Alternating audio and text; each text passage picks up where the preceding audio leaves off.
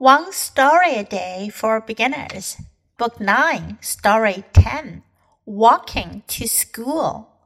Billy does not like walking to school. Why? On his way to school, Billy has to walk past a big, angry dog. It really scares Billy. When Billy tells his mom about the dog, his mom has an idea. She goes with Billy to the house where the dog lives. They ask the man if he can keep his dog inside.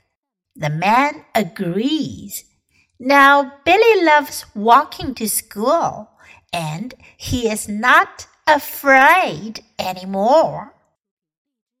这个故事讲的是 walking to school. Walk 走路。 走路上学。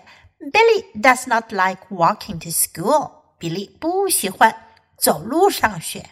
Why？为什么呢？On his way to school. On his way to，在他去哪里的路上。这里呢，就是在去上学的路上。Billy has to walk past a big angry dog. 比利呢，他必须要经过一只大大的 angry 生气的、很愤怒的狗。It really scares Billy. Scare 是害怕，这真的让比利很害怕。When Billy tells his mom about the dog, 比利告诉妈妈关于这只狗的事儿。His mom has an idea. 妈妈有了个主意。She goes with Billy to the house where the dog lives. 她和比利一起去到养狗的那栋房子。 they ask the man，他们问那个人，也就是那个狗主人，if he can keep his dog inside，他是否能把他的狗放在室内呢？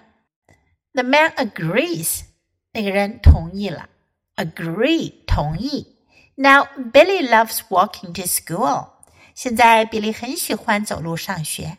and he is not afraid anymore. 他再也不害怕了，not anymore，再也不。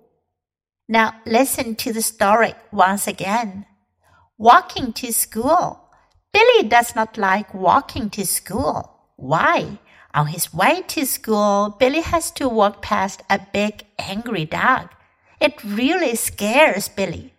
When Billy tells his mom about the dog, his mom has an idea. She goes with Billy to the house where the dog lives. They ask the man if he can keep his dog inside. The man agrees.